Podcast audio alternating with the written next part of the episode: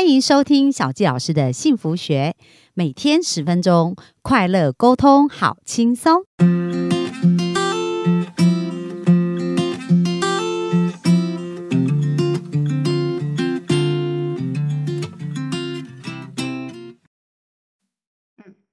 欢迎收听小纪老师的幸福学，很开心又在空中跟大家见面。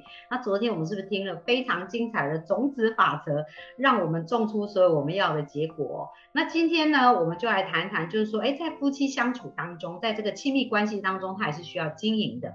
那 Jenny 跟她先生呢，也有很多那种共同经营的一些。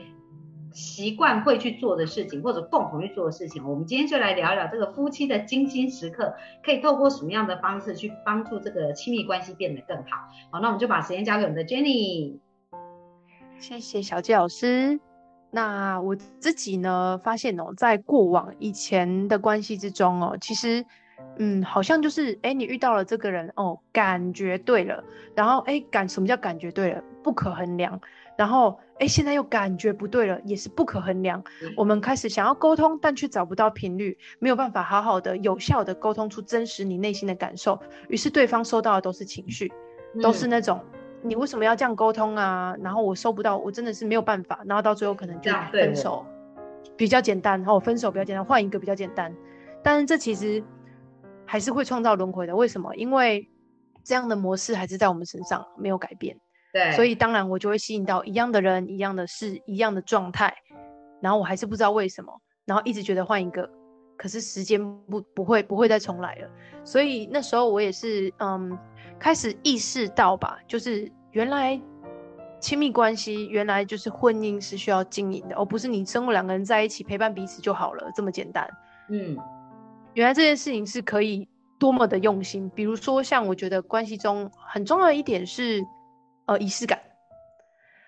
什么是仪式感？就比如说，像我是一个刚刚前面有讲到嘛，我是一个偏火焰的女生。然后呃，我的伴侣是钢铁，他觉得在家吃啊，然后在家最舒适啊，电影在家看啊，然后最简单啊，又最省钱啊。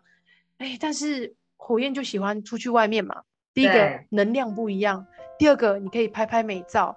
那这些东西其实都是可以让能量跟彼此的频率共振的一个过程。但是如果我们没有意识到对方要的是什么时候，其实通常都以自己最舒适的方式在相处。但是到到最后就会发现，哎，其实我们两个人根本就没有在一起，我们还是个别的。所以到现在啊，像很神奇的是，以前我先绝对不会，就是就是想说要周末要去外面吃饭，就觉得在家就好啦。然后他像他今天早上就跟我说，哎，我们周末要去哪里吃好料的？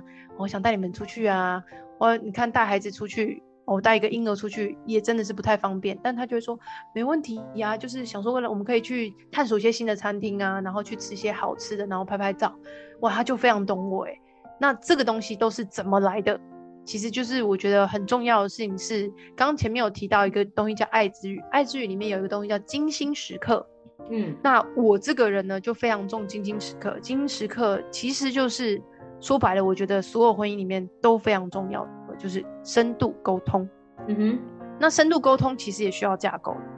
那不是说你知道很多人啊，沟通完到最后就是可能要争对错、争输赢，然后没有办法沟通到你最核心价值所想要表达的东西。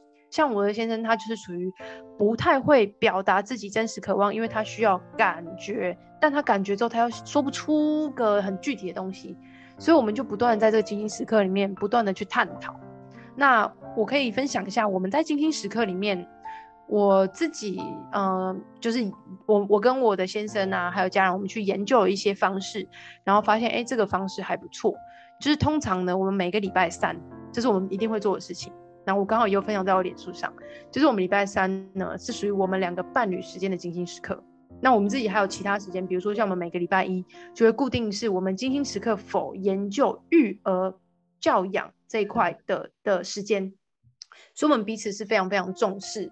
呃，我们在不同阶段要去呃创造架构，那这些东西就会让我们一直保持在共振一个大家都在认知是共同，就不会有两两头马车在拉的这种状态。就是哎，为什么你这样做然后不不 OK 啊？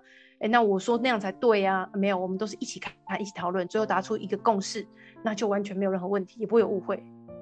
所以这是很重要的一个过程。那我分享一下我们在伴侣关系中的精心时刻，我们做了哪几个部分？嗯，我们会有四个阶段。第一个阶段呢，其实是我们的主题哦，我们会重现一个这样的概概念下去做，然后之后可以再延伸。像第一个阶段，我们就会想，哎，这个礼拜的时间，呃，我我在这个过程里面感受到你让我不舒服、不愉快的是什么？那我们沟通的只是感受，我们不讲谁对谁错。我们可能就讲说，哎，昨天呢，在吃饭的时候，可能因为某件事情，你讲话突然变得很大声，我那时候觉得很不舒服。哎，我们就会沟通出这样的状态。哦，那他就讲完这件事情之后，哎，那我就会回应。哦，我当初可能，我那时候可能在做什么事，然后我被打断了，然后我可能那时候口气确实不好。那我就会对这件事情做一个了解。哦，我知道了，我收到你的感受不舒服，那我可以如何去调整？哦，那我下次会留意这件事情。哎，我们就结束了这一个这个状态。我们不会说哦，那时候谁叫你要先那样讲话，所以我怎么样怎么样。就是我们不讲情绪，这是一个我们在沟通，呃，这个面向上所定下的一个呃大家共识。我们不探讨对错，不不强求输赢，然后也不去讨论这种呃情绪的部分。我们就只是单纯彼此表达感受之后，然后让对方收到。这也是一个很重要的呃时间，就是让彼此的能量流通。因为如果彼此能量一直在流通，基本上就不会有那种什么恐慌症、忧郁症啊，或者是很受害的状态，因为你一直都有在流通。对对，那这是第一个部分。那第二个部分，我我们就会讲说，哎，那我这一周可能做了哪些事情会让对方感受不好？嗯，但是也许对方没有，可是我可能觉得这样做可能不 OK。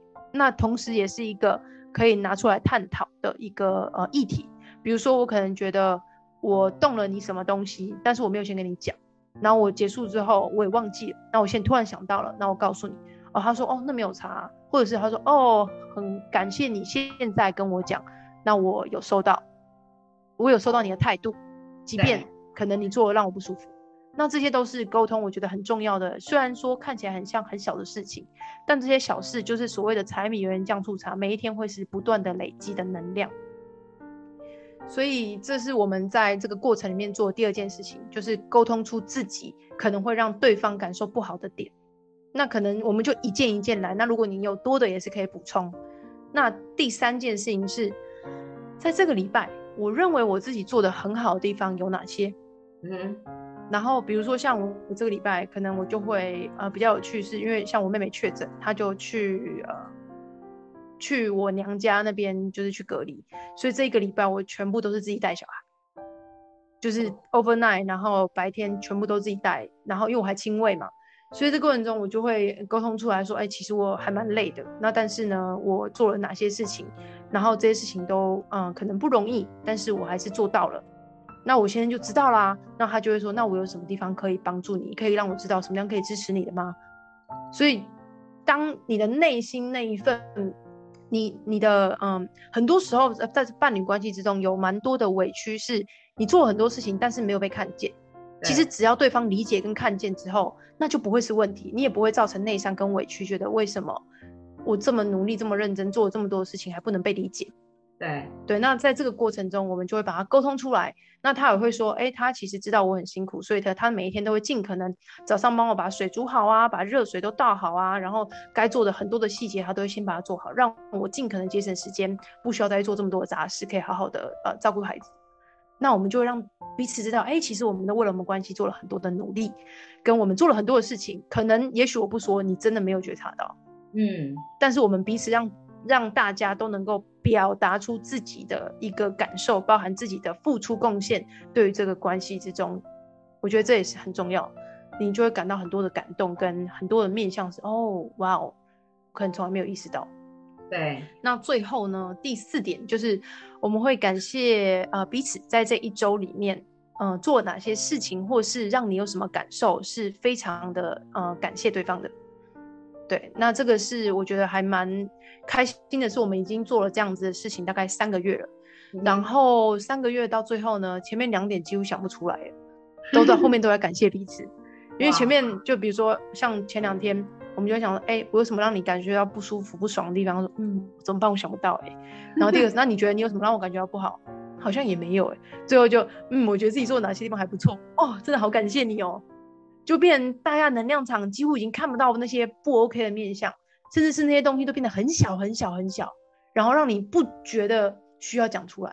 嗯，因为感受不大了。那当然，你的 focus 的点都在哇，对方做的哪个地方很棒，然后对方也知道我这么的认真，这么的努力为这个家，所以都在感谢对方。我觉得这是这个沟通非常重要的点。哎，那像 Jenny，因为你们孩子还很小嘛，还不到一岁，那你们这个沟通是一个礼拜做一次，是不是？对。然后你们都每一个礼拜做一次，都会利用什么时间？嗯，其实会有这个沟通的由来哦，就是因为我刚生完孩子的时候，呃，我的月嫂没有来，然后我就变成被迫要自己坐月子，然后那时候我先生就说没有关系，我帮你坐月子，就是他觉得他可以，然后来帮我做，然后但做完之后呢，我还是有很多的嗯，算是受害状态，因为太累太累，前面的那一个月基本上不用睡觉，你你没有办法睡两个小时以上。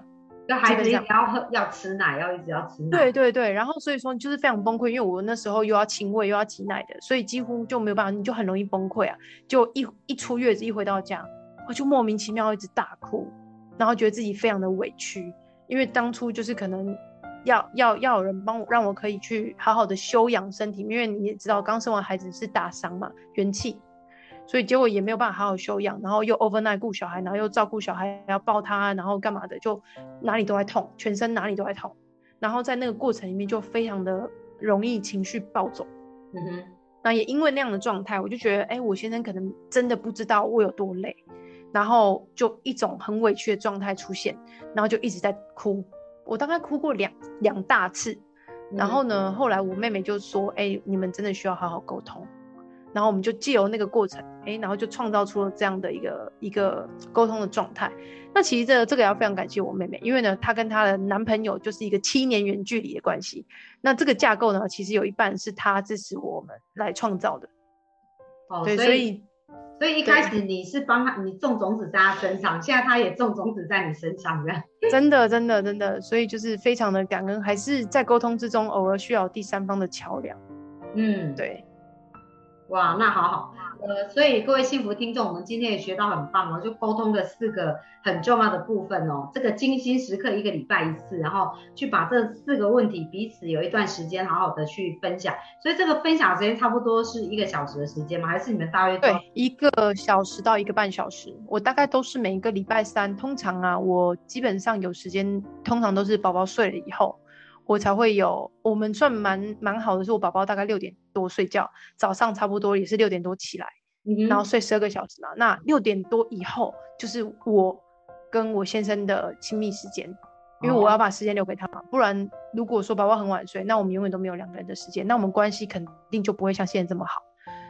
对，所以我们就会把晚上的一个礼拜的礼拜三晚上的可能七点半到九点这段时间，我们就是拿来做这样的沟通。然后有时候如果有其他的议题，就是比如说，哎，可以可能周末我我们我们回了公婆家，发生了某件事，让我们非常的不开心哦，那我们就会把这议题特别拿出来讨论，在静静时刻。哇，好。那真的很棒哦，今天收获很多，然后希望我们的幸福听众也可以好好的运用。那我相信，如果我们大家开始运用这个两三个月时间，就好像 Jenny，他们就会看到彼此一个很大的改变哦。那我们今天呢，分享差不多到这里，那明天我们就继续期待哦，在这个关系上如何能够去不断的为这个关系加分哦。那我们今天分享就到这边，谢谢大家，拜拜，拜拜。